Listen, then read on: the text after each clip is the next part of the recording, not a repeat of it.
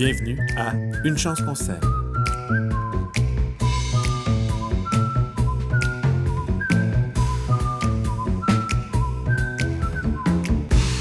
Bonjour, chers jardiniers, légumiers, agriculteurs résidentiels. J'espère que vous allez bien. Je m'appelle Pierre-Luc Houd et je suis en compagnie de Pierre-Antoine Gilbert. Salut PA. Salut Pierre-Luc. Ça fait longtemps que je t'ai pas présenté. Là, on est au 20e épisode de notre première saison d'une chance qu'on s'aime. Déjà. Félicitations pour euh, tes noces de tes, tes noces de tuteur. Ouais, merci. Félicitations. Merci de m'endurer. Alors, euh, on t'endure parce que tu nous donnes plein de belles connaissances. Toi qui es professeur en agriculture biologique à l'INAB, à Victoriaville, et euh, qui, euh, puis, qui c'est ça, on t'endure parce que tu as des connaissances. Parce que si on passait une soirée avec toi, ce serait peut-être différent. Mais bon, Oh, comme oh. c'est. C'est vrai, Ben ça, non, je te niaise. ça fait longtemps d'ailleurs, t'es pas venu passer une soirée avec moi, ça doit être ça le problème. là. Oui, c'est ça. ça pour ça que je t'endure aussi facilement. Euh, moi, euh, j'ai beaucoup de plaisir de ce temps-ci, PA, parce que euh, non seulement je célèbre mon 20e anniversaire d'Une chance qu'on s'aime, mais je célèbre aussi le premier anniversaire des, des cerises dans mon cerisier. Je sais Mm. qu'on on est là pour parler de, de légumes, puis que on n'est pas des experts euh, en fruits, euh, même si euh, moi j'aimerais bien le devenir avec le temps. Mais à la naissance de mon fils, qui a maintenant 10 ans, on s'est fait offrir un petit cerisier. Je pense que j'en ai parlé dans un balado précédent. Et puis, il nous a donné toujours un beau maximum de 7 ou 8 cerises. Mais là, je te jure, euh, je suis pêcheur, mais là, je vais mettre mon côté pêcheur de côté. J'ai à peu près 2000 cerises dans mon tout petit cerisier. Fait que c'est la grosse abondance. Là, t'es as compté une après l'autre pour savoir que t'en as 2000. là. Non, non, mais les pêcheurs, on, on compte vite. Là, tu sais, oh, ça, c'est 14 pouces. Euh, là, il y en a 2000. Euh, J'en ai pêché 15. euh. Hey, 10 ans Mais- quand même, hein? c'est long hein, pour obtenir une récolte comme ça.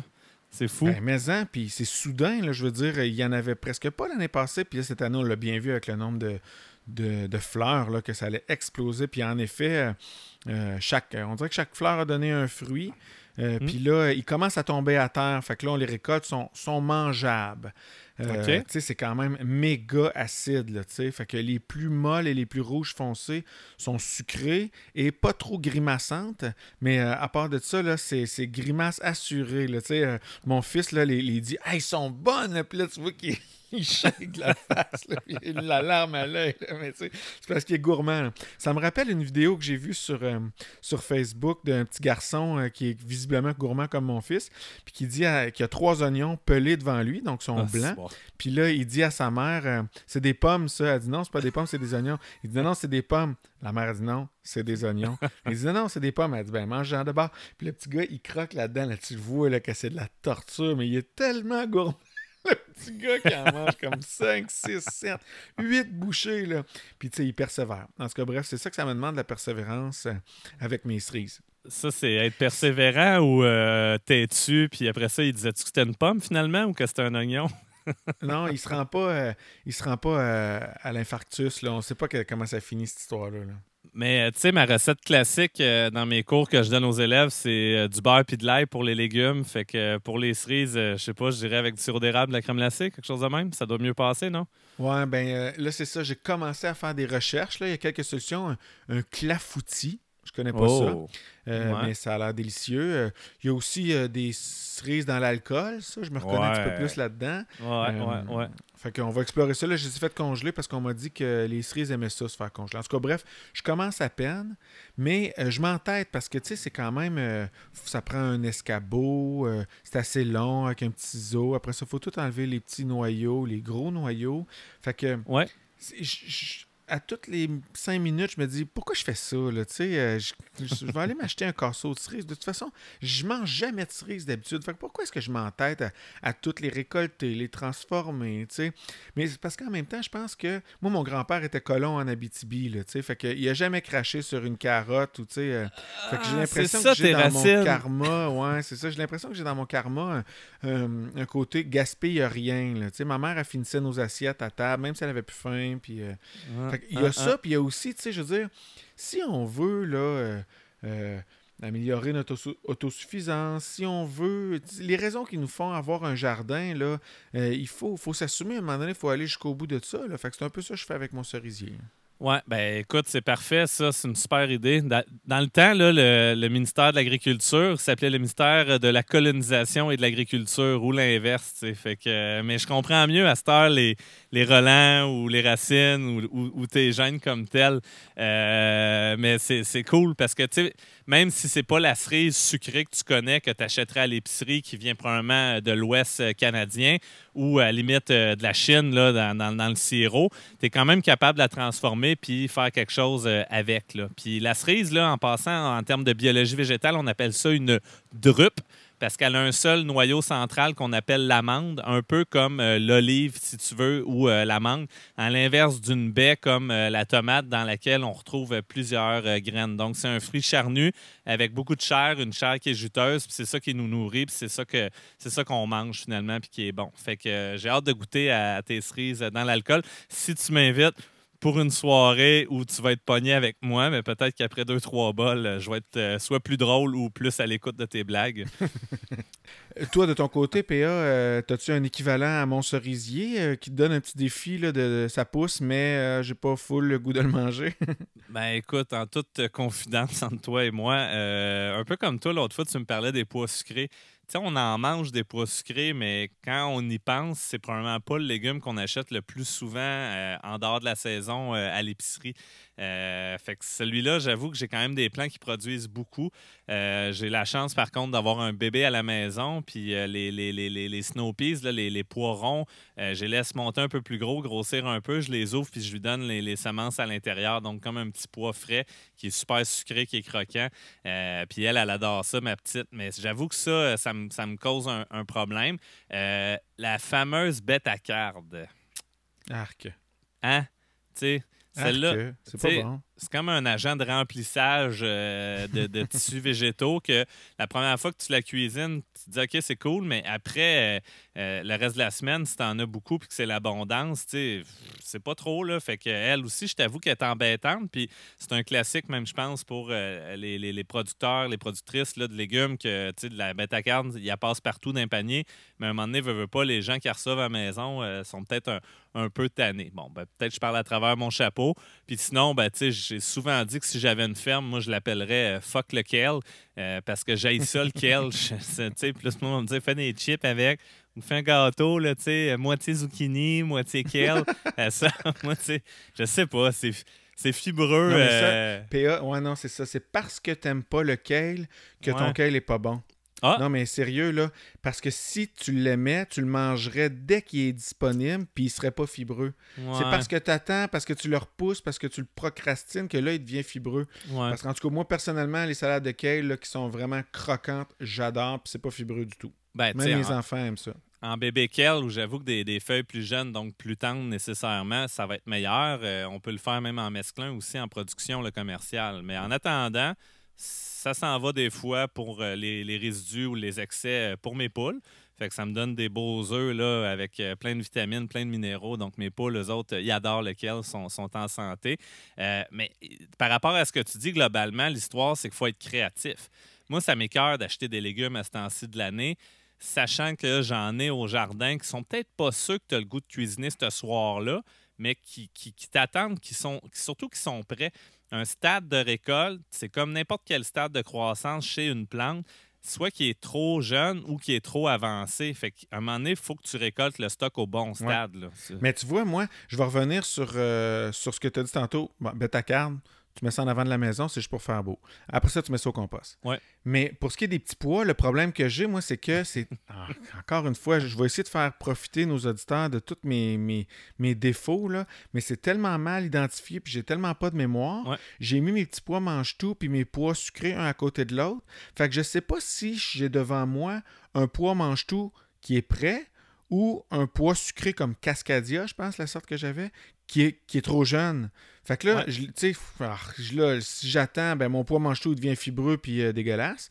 Puis euh, si c'était un poids sucré, ben là, je suis content parce qu'il me fait des beaux petits pois au milieu. Puis ça, c'est bon. Là, tu te demandes pourquoi il y a un silence? Ouais.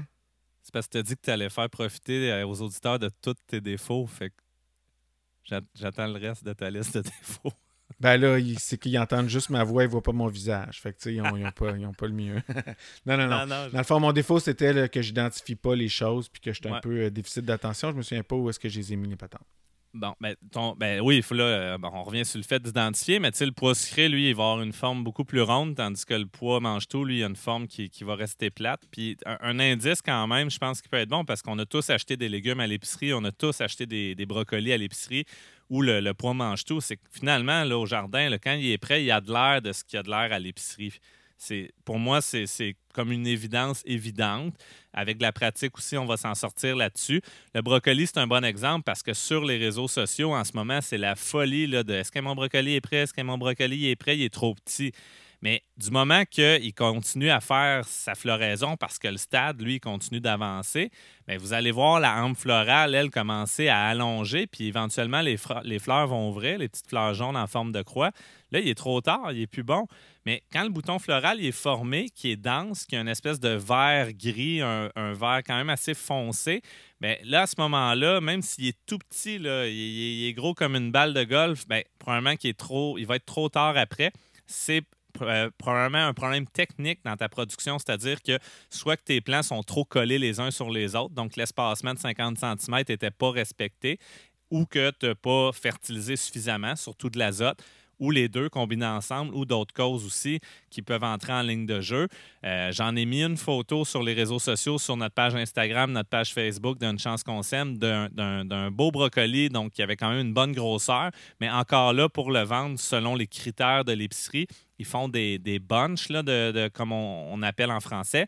Euh, ils vont les prendre, euh, peut-être mettre deux, des fois trois têtes ensemble avec un élastique pour te donner l'impression finalement que c'est un seul et unique gros euh, brocoli. Mais tu vois, il ne faut pas, faut pas dépasser le stade. Fait je reviens sur le fait que c'est important, je pense, de si on voit le jardin comme une, une rallonge, une rallonge à notre garde-manger, bien, faut aussi que ça soit un peu lui qui décide ce que tu vas manger. Fait qu'il faut sortir du paradigme. Il faut que ce soit prioritaire. C'est ça, il faut que tu sortes un peu de, qu'est-ce qu'on mange à soir. Ben là, je vais faire tel truc, puis pour accompagner ça, j'aurais besoin de tel légume.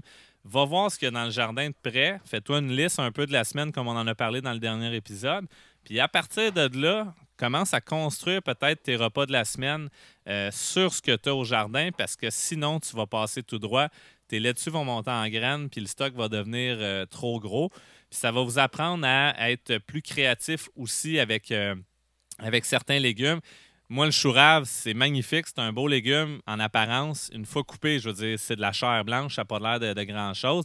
Mais autant qu'en crudité, ça peut être bon, mais tu n'en mangeras pas à chaque euh, matin, midi, soir. Là, en crudité, un chou rave. Mais je sais pas, moi, tu peux le râper, euh, rajouter de la mayonnaise, du poivre, des capres à la limite si tu as envie d'être fancy. Mais en, en rémoulade, là, un, chou c'est excellent. Fait qu'il faut juste penser que c'est ça la saisonnalité. On mange le stock quand il est prêt au moment qu'il est prêt, surtout le stock qui ne se transforme pas bien, qui ne se congèle pas bien ou qui ne s'entrepose pas à température pièce au sec comme de l'ail et des oignons. C'est pour ça que j'ai aussi la passion oignon, parce que Christy, l'oignon, une fois récolté et qui est bien séché, ben, il va te faire toute l'année sans problème. Fait qu'il te, te demande pas beaucoup d'ouvrage. Puis ça, ben, ça, ça, comble mon besoin à moi d'être un, un, jardinier paresseux. Ça existe-tu, ça, comme terme? Je n'ai jamais entendu ça de ma vie. Mais là, t'as l'air émotif. Là, tu, nous sacres ça à grands coups de Christy. Non. T'es, es vraiment passionné des oignons, là, toi. Ben, c'est l'épisode 20, je me laisse aller, là, Puis oui, oui, euh, une chance qu'on sème les oignons, tu sais, ça... OK. Euh, donc, euh, j'en déduis, là, euh, ben, j'en déduis, c'est assez clair. les brocolis, là, en ce 14 juillet, d'ailleurs, bonne fête, les Français. Tu sais qu'on est, on est écouté jusque. Il y a beaucoup de Français qui nous écoutent, hein? Jusque sur le plateau Mont-Royal. Oh, oui, on est vraiment national. d'ailleurs, donc, on est 14 juillet pour l'enregistrement. donc, ça se peut, là, des brocolis qui sont prêts, puis je les récolte avant que la fleur, là, elle ouvre. Tu sais, que le petit. ouais, quand il y a l'air d'un brocoli d'épicerie. Puis là, à la limite, une fois que tu as coupé la tête, ça se peut qu'il y ait des ramifications, donc des bourgeons axillaires sur ta tige principale. On en a déjà jasé, qu'on appellerait ça un gourmand dans le cas de la tomate. Repousse puis te fasses d'autres bébés brocolis. Fait que ça aussi, tu sais, va, va, les sortir, fais une salade avec, tu n'es pas obligé de cuire. Il y a des tonnes de recettes qui existent. Puis si tu as pensé à ta succession des cultures, Moi, j'en ai ressemé d'autres. Euh, des choux sont déjà réimplantés la deuxième batch, puis éventuellement, il va en avoir une troisième. Bien, sors-les les plants de brocoli, puis viens en remettre d'autres bébés plants que tu as partis. Question d'assurer finalement d'occuper cet espace-là le, plus possible.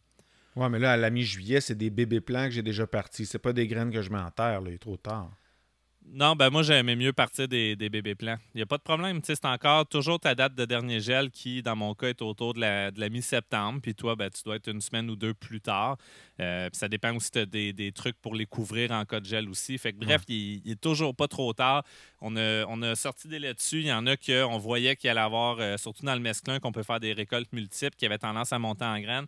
Fait que celles qui avaient de l'air bête, hop, je les ai envoyées aux poules. J'en ai replanté d'autres. Fait que cette année, je pense que vais réussi mon défi euh, d'avoir des, des, des laitues ou du feuillage toujours, toujours, toujours de disponible pour mettre sur la, table. moi, j'ai fait quelque chose. Euh, en fait, c'est ma blonde qui a fait quelque chose euh, avant qu'on se lance dans notre sujet du jour. Là. Tu sais, euh, sur euh, quand on plante des graines, ils disent sur l'enveloppe, parce que maintenant je lis les, enveloppes. ils disent sur l'enveloppe de mettre une graine à toutes les genres 2 cm, puis les plants à toutes les 10 cm. Ça, veut dire que si la germination s'est bien passée, je vais avoir plus ou moins 4 plants sur 5 qui, seront, qui vont être à arracher, disons. Euh, ça varie d'une espèce à l'autre. ben, ma blonde, elle les a transplantés, ces plants-là. Puis euh, je pense que ça a marché, ça, ça, ça, a pogné. C'est ce genre de choses que tu fais. Tu sais, admettons, j'exagère un peu, mais les carottes, là, on en sème une au demi-centimètre, puis euh, on en garde une au 4-5 centimètres. Euh, c'est fragile, mais y a-tu des espèces comme ça qu'au lieu de carrément tuer, je pourrais déplacer? Ben oui, il n'y a pas de problème pour faire ça comme technique. Ça va toujours. C'est toujours relatif, dans le fond, à l'espace que tu as disponible et à la quantité que tu fais. Moi, je trouve que la carotte, c'est un exemple un peu extrême, mais je, connais tes, tes, idées de, ta créativité à vouloir faire des transplants de carottes. Euh, c'est fragile quand même. Euh, puis, tu sais, euh, moi, je cherche pas à faire ça parce que j'en ai trop au jardin. Puis, l'espace que j'utilise, ben, j'en ai pas d'autres ailleurs pour elle. fait que je les plante vraiment aux, 3 cm. Cette année, j'avais des, semences enrobées de qualité avec un bon pourcentage de germination. j'ai pas eu besoin d'éclaircir. À l'inverse, par contre, des zones où ça avait peut-être moins bien levé, j'ai refait un semis par la suite pour venir boucher un peu ces trous-là.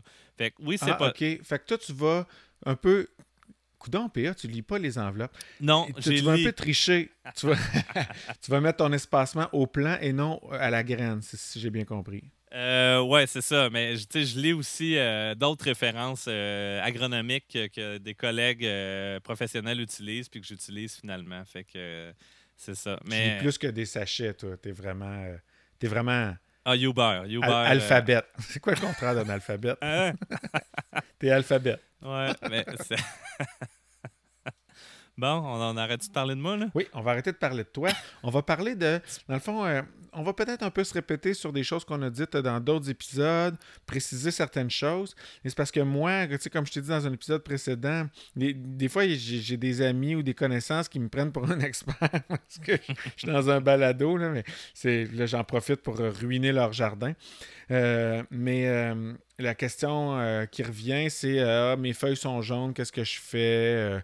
Mes feuilles fripent, qu'est-ce que mes feuilles de tomates fripent, qu'est-ce que je fais? Fait que j'aimerais ça qu'on fasse un peu le tour de ces petites questions de base-là, puis que je m'attends à ce que ça soit un peu en lien avec nos trois éléments là, NPK. Là, qui sont le l'azote, le potassium et le phosphore. Attends, donc, je te pose la question. Ouais, t'es encore mélangé. Là. N, c'est l'azote. P, c'est quoi? Euh, c'est le phosphore. Oui, OK. Puis K, c'est le potassium. C'est ça. OK, c'est bon. C'est ça que t'avais dit? je me suis risqué. Ben, j'ai pogné un 25 cents, je l'ai tiré dans les arbres, je l'ai eu. c'est bon. Non, je l'ai pas eu. Ben, je l'ai eu, j'ai été chanceux. Mais je ne savais pas. Donc, PA, mes feuilles de tomates sont trop jaunes. Ouais. Bien, écoute, premièrement, il faut que tu regardes sur le plan, est-ce que c'est les jeunes feuilles, donc les nouvelles feuilles qui viennent de sortir du plan, ou les feuilles qui sont plus âgées, donc les vieilles feuilles? Euh, c'est pas les mêmes éléments nutritifs, dans le fond, qui vont euh, être dans un cas comme dans l'autre. Si c'est un élément qui est dit mobile, comme l'azote, elle, si jamais il manque d'azote dans le sol, elle va carrément prendre l'azote disponible dans les vieilles feuilles pour les envoyer en haut. Fait que c'est ça qui va faire en sorte que euh, tes feuilles du bas vont jaunir, puis ils n'auront pas la belle couleur verte comme on aime. Fait qu'il faut regarder c'est où au niveau du plant, si c'est dans le bas ou si c'est dans la tête. Si c'est euh, majeur, que c'est marqué, que tu as comme beaucoup de feuilles de tomates qui le font, un 3, 4, 5, probablement qu'on est rendu dans un cas de carence assez avancé. Mais quand il y a des taches un peu ou euh, des, des, côtés un peu qui, brunissent sur le, côté de la marge, donc la feuille, vraiment la marge de la feuille en périphérie, ben, des fois, il ne faut pas trop s'inquiéter non plus. Euh, tu sais, des fois, ça t'arrive, tu as un bouton d'en face, tu te lèves le matin, mais ça ne veut pas dire que tu es près de mourir pour autant. Fait qu'il ne faut pas, euh, faut pas s'inquiéter trop là, pour autant. Est-ce que ça te va jusque-là? Oui, c'est ça. Mais juste pour être précis, là, si c'est les si c'est les vieilles feuilles qui sont jaunes, c'est une carence en azote. Ouais. Puis si c'est les jeunes? Si c'est les jeunes, ça serait plus du fer ou du manganèse. OK. Ou même, Puis ça, je le trouve où? Comment je fais pour en ajouter? Ah, ben ça, en fait, ce qui est cool, nous, c'est qu'en prônant, dans le fond, une approche où on fertilise avec du compost comme source première, mais là, à ce moment-là, on amène tous ces éléments-là parce qu'il y a de tout dans le compost. Euh, ça va peut-être plus arriver quand on va être dans des situations euh, de, de, culture en contenant ou en pot où on n'en aurait pas rajouté, ou si on cultive sur des sols qui sont excessivement pauvres comme des sables, ou si notre pH n'est pas adéquat, qui est trop basique ou à l'inverse trop acide. Là, ça peut créer des carences induites par un, mauvais pH qui, lui, débloque les éléments nutritifs. Euh, puis en vieillissant, comme je disais, ça se peut que la plante, tu sais, quand tu es rendu avec un plant de tomate qui fait 18-20 feuilles, là, elle a donné là, ta feuille du bas. Puis là, ce qui se passe à ce moment-là, c'est qu'il y a beaucoup de la sève qui va être utilisée non pas pour remplir les feuilles, mais pour remplir les fruits. Fait que c'est possible quand même de venir enlever quelques-unes de ces feuilles-là euh, à la main, les tailler, les sortir, puis c'est réglé. Ils ont fait ce qu'ils avaient à faire au niveau de leur job. Fait que euh, ça, c'est un peu la, comment dire, les généralités. Fait que je te reviens à l'azote. Si c'est les feuilles du bas, puis elles toutes jaunes, même la, la, nervure, là, ce qui transporte la sève, ben là, à ce moment-là, on risque d'avoir une carence qui est azotée. Si par contre, c'est une tendance de jaunissement, mais qu'on voit bien euh, des, euh, euh, les nervures, les nervures, c'est le centre de la feuille, là, où la, mm-hmm. ligne qui circule puis qui amène la sève, puis qu'on voit très bien que les nervures, elles, gardent une, une, couleur verte, pourpre un peu à la limite. Là, ça se peut que ça soit du magnésium. Puis le magnésium, lui, je l'ai vu souvent en carence dans des sols dont le pH était trop basique, donc en haut de 7. Là, à ce moment-là, il faudrait peut-être travailler avec de l'acide citrique, du jus de citron. Euh, ou rajouter un peu de mousse de tourbe l'année d'après, ou un, engrais soufré qui, lui, aiderait à acidifier un peu. Mais là, si on n'a pas fait de, de, test de sol ou euh, de test de pH, ben, on travaille dans le vide parce que, comme euh, des collègues disent, ce qu'on ne mesure pas, on ne le sait pas dans le fond. Fait que l'azote, magnésium, ça va jaunir, mais le magnésium, on va vraiment bien voir les nerveux dans le centre qui vont garder une coloration. Là. Et puis, qu'est-ce qui va se passer avec mon plant de tomate s'il manque de potassium? Bien, là, on va parler plus de, euh, des nécroses terminales. Donc, nécrose, c'est la mort des cellules au niveau euh, des feuilles, donc les différentes cellules qui sont dans la feuille. Donc, nécrose terminale, ça veut dire que sur les bouts de la feuille, la pointe des feuilles ou toute la périphérie, ce qu'on appelle la marge du limbe, le limbe étant la feuille, bien là, à ce moment-là, euh, ça va juste comme brunir, ça va être éventuellement noircir. Fait que ça aussi, c'est un élément qui est super important pour le remplissage des fruits. Euh, le potassium, c'est peut-être 1% des euh, tissus euh, qui, une fois séchés, là, on en avait parlé un peu l'autre fois, que 90% d'une plante, dans le fond, c'est du carbone et de l'oxygène. Donc, ça, on ne fertilise pas ça, c'est dans l'air, c'est dans l'eau, dans l'oxygène. lui, il va vraiment aider à, remplir les fruits. C'est un classique, là, une banane, c'est plein de potassium, donc c'est plein, plein d'énergie. Euh, l'azote, elle, je ne te l'ai pas dit, mais c'est une des composantes des acides aminés. Puis les acides aminés, éventuellement, de façon plus élaborée, ben, ça va faire des protéines. Puis ça, ben, on, le prélève dans le sol via le compost ou les engrais qu'on met. Donc, qu'est-ce que je fais si je manque de potassium? Donc, j'ai bien compris, l'extérieur, la marge la marge du limbe, la marge de la feuille. Ouais. Hein? On, va se parler pour se comprendre. Oui, c'est bon. La marge de la, feuille, elle, euh, elle, rétrécit, elle meurt, elle, se, elle, se brunit. Je fais quoi? Bon, OK. Là, si tu avais mis ton compost, ton plan est en terre, il est rendu à un certain âge, dans le fond, il est développé. Tu ne peux pas revenir ouvrir ton sol avec une bêche puis ramener du stock. Là. Fait là, à ce moment-là, tu as différentes options. moi, je vais y aller quand même avec des propositions proches du bio, mais il se vend. Euh, tu peux prendre. Euh, ça, c'est un peu dégueulasse si tu l'oublies, là, mais tu sais, les fameuses croquettes là, que tu me parlais, ou, les, ou, les, boulettes l'autre fois, euh, quand il y a de l'humidité dedans, de, de, de, fumier de poulet là, qui sont séchés granulés. Fait que tu peux en mettre volontairement dans l'eau, puis tu brasses ça, puis tu fais comme une macération, si tu veux, ou un thé de croquettes à ne, à, ne, à ne, pas boire ou à, offrir à des gens que tu n'aimes pas. Mais puis là, ça. Tu t'enduis ça sur toi avant d'aller dans le jardin, c'est ça? oui, allègrement. Fait que je t'invite à prendre une photo euh, qu'on publiera sur les réseaux sociaux quand tu l'auras faite, s'il te plaît. Ben, mon fils va faire la même face que quand il mange une cerise. Ouais, puis euh, ça se peut que toute la famille euh, le fasse cette face-là quand tu vas t'asseoir à table, venir manger avec eux. Fait que. Ben, c'est quoi, je vais avoir la paix. Moi, je vais prendre ton truc. mais tu sais, mets ça. T'en mets une petite poignée, là, une tasse là, dans 5 litres d'eau. Là. ça, c'est fou, man. Tu vois, je viens de dire une dose, mais j'ai même pas checké l'étiquette. Fait que.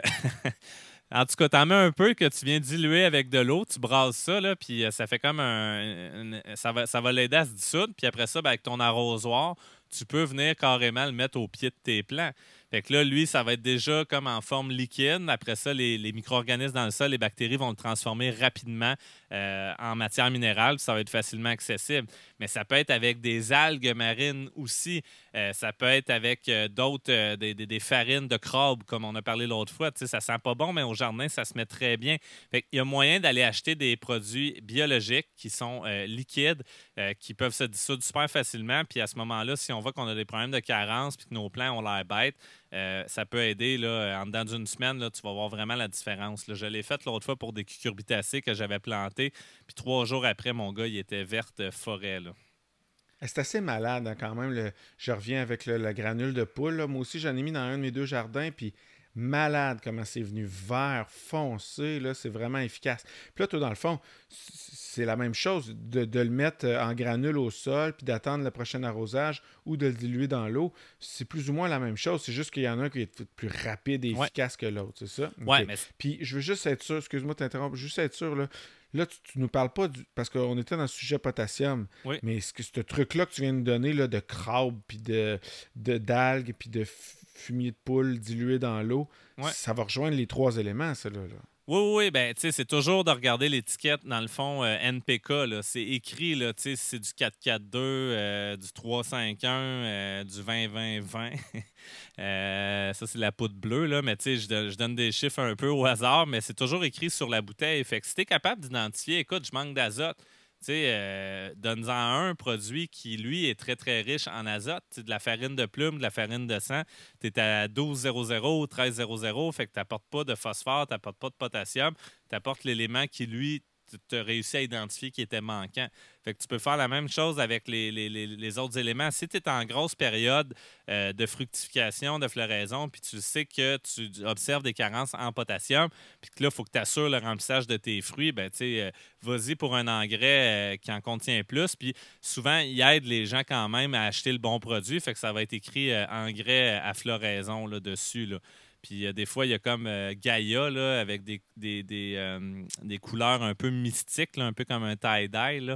Fait que ça peut être des engrais destinés à une culture qui était autrefois illicite, que finalement tu décides de faire des, des tomates avec. Oui, je comprends bien. Donc là, on a parlé du premier, l'azote, pour les remettre dans l'ordre. On a parlé du dernier, le potassium.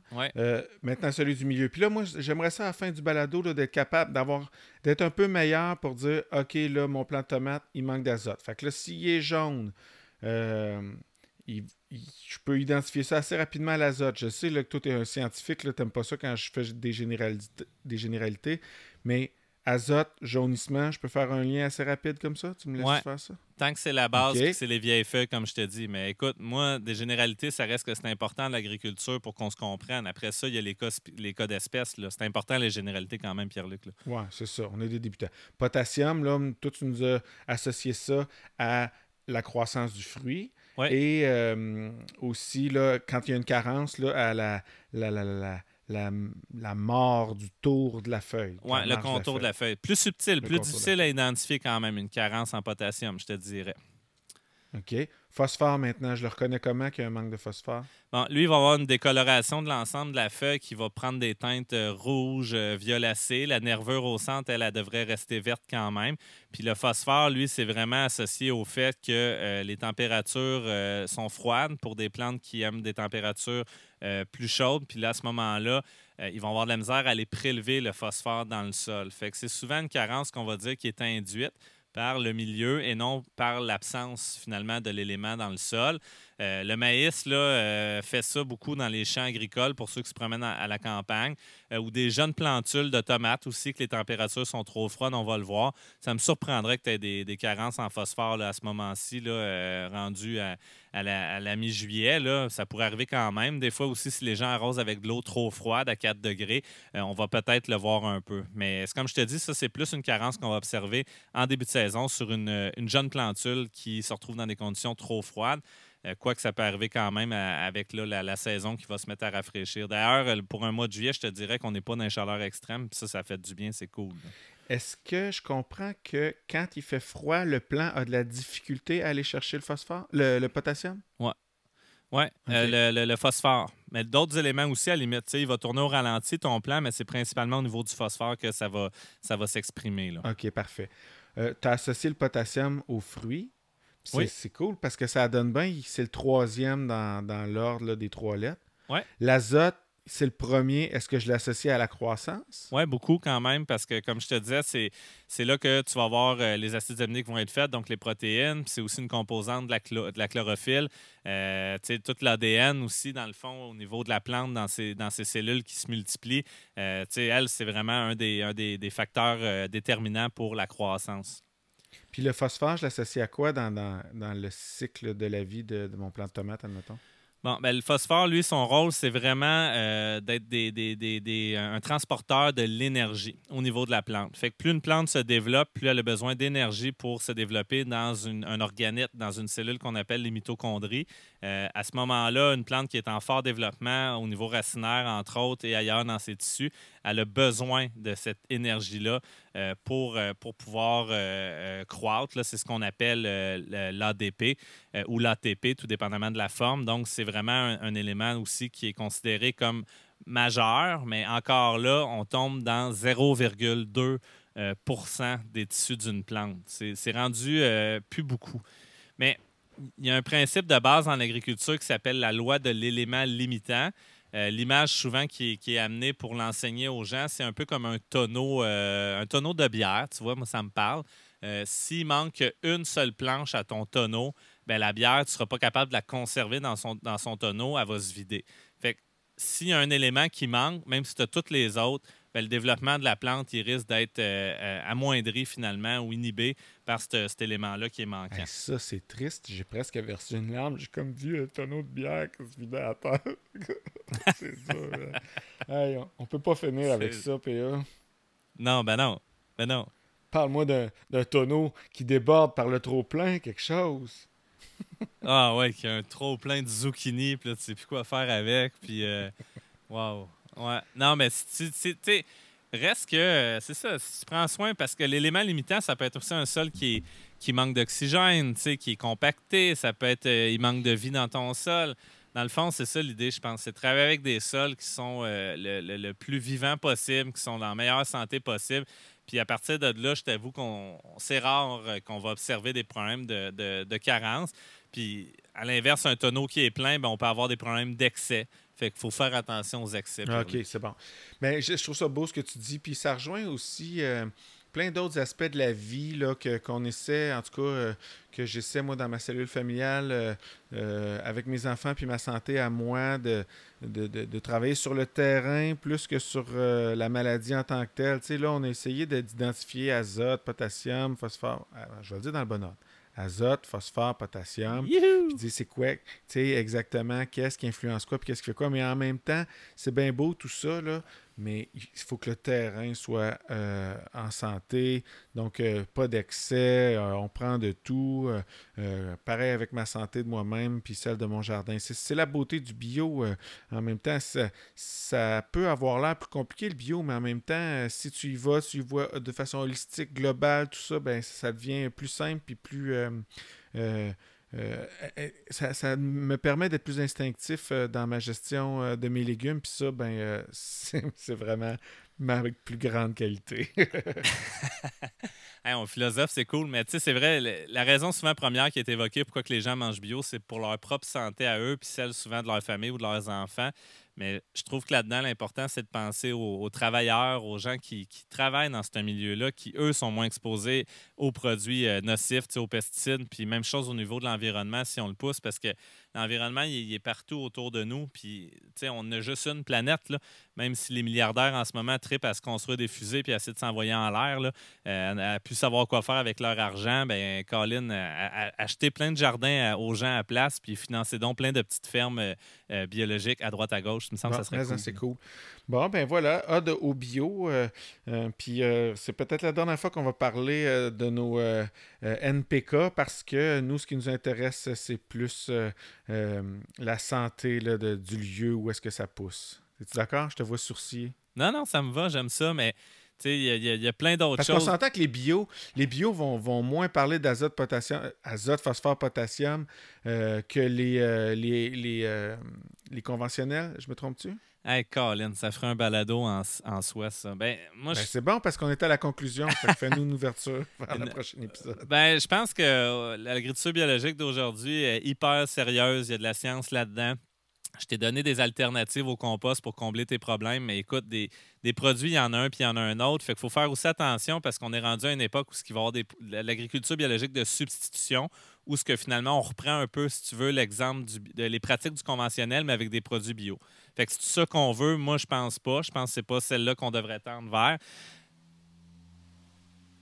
Là, ça, c'était une voiture qui passe en arrière.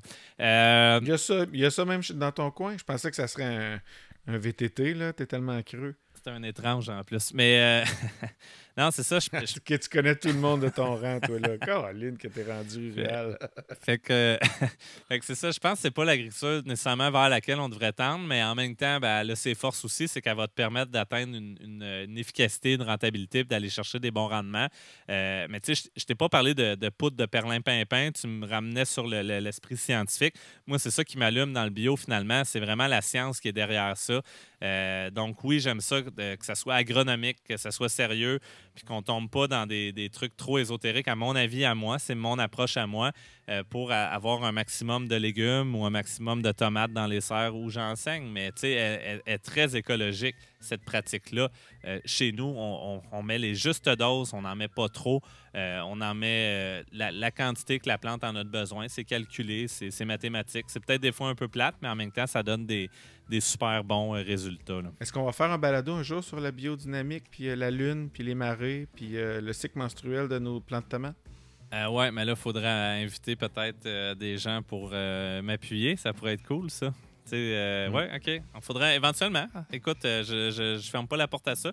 On était en pandémie quand on a commencé le projet. On est rendu au 20e. écoute, il pourrait y avoir des gens qui, sont invités, qui viennent donner un coup, un coup de main à, moi qui, qui, est loin de, de tout savoir. Là, mais euh, c'est ça. Peut-être j'en sais plus qu'en moyenne que les gens sur les jardins, là, mais n'empêche qu'à un moment donné, veux, veux pas, euh, je, je, maîtrise pas tous les sujets. Mais à coule pas. Bon, ben on va essayer de te, coincer quelque part avec le cycle de la Lune euh, bientôt. Là. pourquoi, pourquoi quand je plante une graine de chou dans une semaine où est-ce que la Lune est absente, pourquoi ça pousse pas? tu vas me dire, ben Pierre-Luc, la réponse est dans la question. Ah, c'est bien ça. tu, vas, avoir l'air intelligent, puis tu sauras vraiment pas quoi répondre, en fait. Si tu as des trucs comme ça à me donner, là, ça va éviter des, blancs pendant mes cours. Je suis preneur. Fait que euh, sur ce, euh, je, plains notre auditoire international français du plateau Mont-Royal qui endure mon marmonnage euh, de, Québécois. et si tu as le goût, là, la journée avance, mais j'ai un tonneau de bière au frais. Fait que c'est ça, je t'attends. Go! Bon, ben, je, cours avant qu'il y ait une planche qui cède. Merci Pierre-Antoine Gilbert de nous avoir euh, informés sur euh, l'azote, le phosphore et le potassium, NPK. Je vais les avoir avec le temps. Euh, merci à tout notre auditoire de continuer à nous suivre. Merci pour les beaux commentaires que vous nous envoyez sur les réseaux sociaux. Continuez de le faire. N'hésitez pas à nous poser des questions. Et la semaine prochaine, on vous parle du, de la lune et des tomates. Ça va durer trois minutes. All right. Merci. Merci, bye. Bye.